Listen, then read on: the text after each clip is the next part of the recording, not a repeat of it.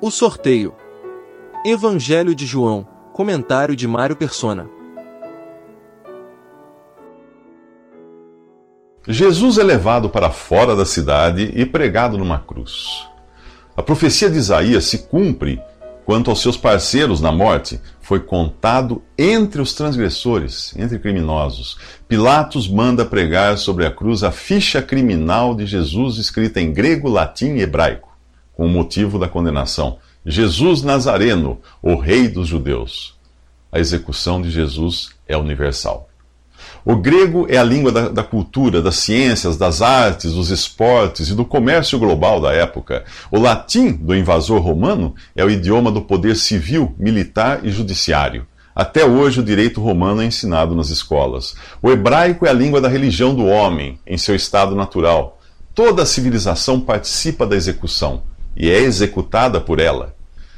Ao mesmo tempo, a cruz anuncia que o único crime pelo qual Jesus está sendo condenado é o de ser quem ele realmente é, o Rei dos Judeus. Porém, os judeus lhe dão uma cruz em lugar de trono, e espinhos por coroa. Um dia ele voltará para reinar por mil anos sobre o mesmo povo de Israel que o rejeitou, e todos os gentios que estiverem na terra nessa ocasião. Mas sua missão aqui não se limita a ser o Messias e Rei dos judeus. Jesus está prestes a cumprir uma obra de valor eterno: tirar o pecado do mundo e salvar o pecador. A primeira carta de Pedro o chama de o Cordeiro sem mancha e sem defeito, conhecido antes da criação do mundo, revelado nestes últimos tempos. Antes que o mundo existisse ou que Adão fosse criado e arruinado pelo pecado, Jesus já estava preparado como cordeiro a ser sacrificado. O remédio para o pecado estava pronto antes mesmo da chegada da epidemia. Mesmo assim, as pessoas ainda procuram por uma salvação em coisas que só vieram a existir depois da criação do mundo. Quais? Religião. Religião é uma delas. A religião é a tentativa de religar o homem a Deus por meio de esforços humanos de compensação pelo pecado. Caridade, boas obras ou penitência são alguns dos seus recursos. Outra tentativa é buscar a salvação em uma instituição, seja ela chamada igreja ou com outro nome, ou em algum homem ou ídolo. A pergunta é simples: essas coisas existiam antes da criação do mundo? Não, então não servem. Deus não quer religar coisa alguma e nem nos fazer voltar ao estado de Adão Deus quer pôr um fim no primeiro homem, Adão, e inaugurar uma nova criação em Jesus. Se alguém está em Cristo, é nova criação, diz em 2 Coríntios 5. Na cruz, Deus encerra uma etapa. Não é só Jesus que está sendo crucificado ali. Com ele morrem o homem, o mundo e o pecado. A cruz é o ponto final, onde a velha criação dá lugar à nova. Por isso, na cruz, Jesus diz: está consumado, está acabado. Nos próximos três minutos, vemos um sorteio aos pés da cruz. Em alguns minutos, Jesus será o alvo de toda a ira divina contra o pecado.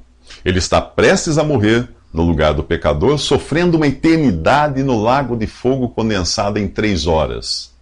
Quando terminar, Deus se dará por satisfeito e o ressuscitará para nossa justificação. Ele é o primeiro de uma nova criação. A morte veio por meio de um só homem, Adão. Também a ressurreição dos mortos veio por meio de um só homem, Jesus. Pois, da mesma forma como em Adão todos morrem, em Cristo todos serão vivificados. Mas cada um por sua vez. Cristo, o primeiro, as primícias, depois, quando ele vier, os que lhe pertencem. O primeiro homem, Adão, tornou-se um ser vivente. O último Adão, espírito vivificante. O primeiro homem era do pó da terra, o segundo homem do céu. Os que são da terra são semelhantes ao homem terreno, os que são do céu ao homem celestial. Assim como tivemos a imagem do homem terreno, teremos também a imagem do homem celestial. Para Adão e Eva, a primeira evidência de que tinham pecado foi perceberem que estavam nus. Jesus é crucificado despido e é nesta condição, sem um avental de folhas, sem um vestido de peles ou suas próprias roupas, que ele se coloca no lugar do pecador para receber a justa paga pelo pecado, em humilhação e vergonha, sem qualquer proteção contra o fogo do juízo de Deus que está prestes a cair sobre ele. Enquanto isso, os soldados sorteiam as poucas peças de roupa de Jesus. Eles ignoram que estão cumprindo a profecia do Salmo 22, versículo 18, que diz: Dividiram as minhas roupas entre si tiraram sortes pelas minhas vestes. Talvez os soldados queiram vender aquelas vestes. Ah, eles não são diferentes daqueles que hoje usam das coisas de Jesus para enriquecer. Um dia eles dirão: Senhor, Senhor, não profetizamos nós em teu nome, em teu nome não expulsamos demônios, em teu nome não fizemos muitas maravilhas. E o Senhor lhes dirá: Nunca os conheci, afastem-se de mim, vocês que praticam o mal. Talvez os soldados queiram aproveitar o poder que as pessoas viam sair daquelas vestes. Aonde quer que ele fosse, que Jesus fosse, suplicavam-lhe que, que pudessem pelo menos tocar na borda do seu manto, e todos os que nele tocavam eram curados. É só pela saúde que você está interessado em Jesus? O Evangelho de João é o único que diz que a túnica era sem costura, tecida numa única peça, de alto a baixo. Cada evangelho apresenta Jesus de uma maneira. Em Mateus, ele é o rei, em Marcos, o servo, em Lucas, o homem, em João, Deus. A túnica sem costura, tecida numa única peça, simboliza a perfeição divina de Jesus. Ele é o homem perfeito, sem costura. Ele é Deus. Nos próximos três minutos, Maria é entregue aos cuidados de João. Algumas mulheres estão próximo, próximo da cruz, inclusive Maria, mãe de Jesus. Ao lado dela está João, o autor do Evangelho. Devemos observar o tratamento usado entre Jesus e os discípulos a fim de nos precavermos do erro de adotar títulos espirituais ou eclesiásticos sem qualquer base bíblica. Jesus chama a Deus de Pai, mas não faz o mesmo com José, seu pai adotivo. Maria é chamada pelos discípulos de mãe de Jesus, mas nunca de mãe de Deus. Jesus, por sua vez, não a chama de mãe, e sim de mulher, uma expressão equivalente a senhora. Depois que os judeus alegam que o poder de Jesus viria do príncipe dos demônios, ele rompe os seus vínculos naturais com Israel. Vemos isto quando avisam que sua mãe e irmãos o procuram. Sua resposta é: Quem é minha mãe e quem são meus irmãos? E apontando para os discípulos, ele diz: Aqui estão minha mãe e meus irmãos, pois quem faz a vontade de meu Pai, que está nos céus, este é meu irmão, minha irmã e minha mãe. A última referência a Maria é no capítulo 1 do livro de Atos. Ela não é mencionada nas epístolas que estão nas cartas que contêm a doutrina dos apóstolos para a igreja. Os discípulos não chamavam outros discípulos de pai, mas nós encontramos João e Paulo chamando de filhinhos a seus filhos na fé, aqueles aos quais eles pregaram o evangelho.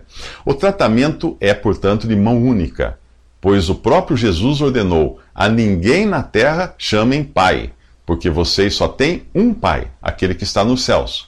O catolicismo adota para os seus líderes o título de padre, que é pai em latim, numa clara desobediência à ordem de Jesus. Também usa o título Monsenhor, de origem francesa, que significa meu senhor. Porém, Paulo ensina: para nós há um único Deus, o Pai, e um só Senhor, Jesus Cristo. Nós vemos os discípulos chamarem Jesus de Senhor, mas nunca de amigo.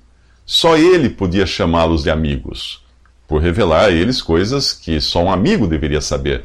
Também não, não vemos os discípulos chamando Jesus de pai ou de rei, por não ser esta a nossa relação com ele. Ele é rei para Israel, mas para a igreja ele é senhor.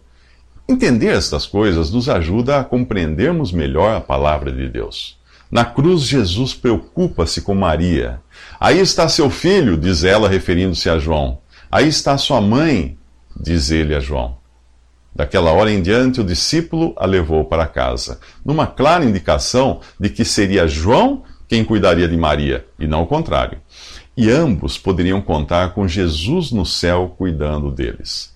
Ele já havia franqueado esse acesso ao dizer: Venham a mim, todos os que estão cansados e sobrecarregados, e eu lhes darei descanso.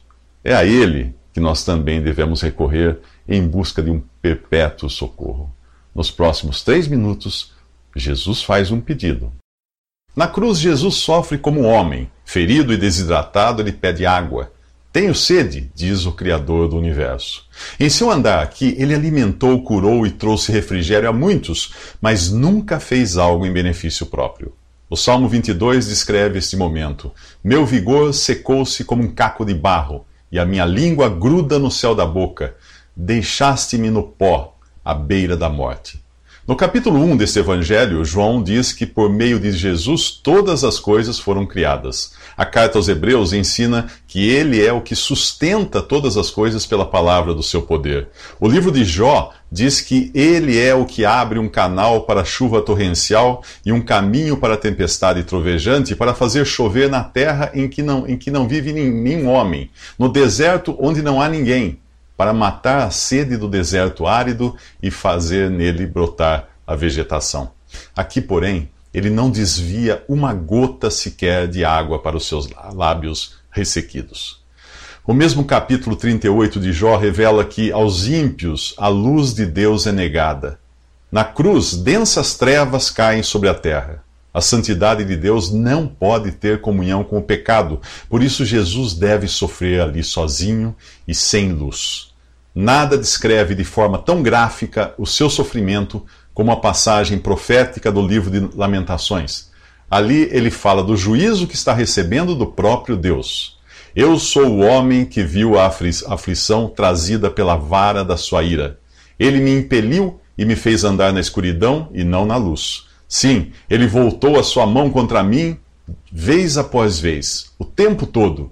Fez que a minha pele e a minha carne envelhecessem e quebrou os meus ossos. Ele me sitiou e me cercou de amargura e de pesar. Fez-me habitar na escuridão como os que há muito morreram. Cercou-me de muros e não posso escapar. Atou-me a pesadas correntes. Mesmo quando chamo ou grito por socorro, ele rejeita a minha oração. Ele impediu o meu caminho com blocos de pedra e fez tortuosas as minhas sendas. Como um urso à espreita, como um leão escondido, arrancou-me do caminho e despedaçou-me, deixando-me abandonado. Preparou o seu arco e me fez alvo das suas flechas. Atingiu meu coração com flechas de sua aljava. Tornei-me tornei motivo de riso de todo o meu povo. Nas suas canções eles zombam de mim o tempo todo. Fez-me comer ervas amargas e fartou-me de fel. Quebrou os meus dentes com pedras, pisoteou-me no pó, tirou-me a paz. Esqueci-me do que significa prosperidade. Por isso digo: o meu esplendor já se foi, bem como tudo o que eu esperava do Senhor. Lembro-me da minha aflição e do meu delírio, da minha amargura e do meu pesar. Lembro-me bem disso tudo e a minha alma desfalece dentro de mim. Em resposta ao seu pedido de água, os soldados lhe dão vinagre, cumprindo assim mais uma profecia do Antigo Testamento. Sabe por que Jesus sofreu tanto ali? Por você e por mim. Eu sei que ele pagou ali pelos meus pecados. E você? Nos próximos três minutos, Jesus entrega sua vida em sacrifício pelo pecado.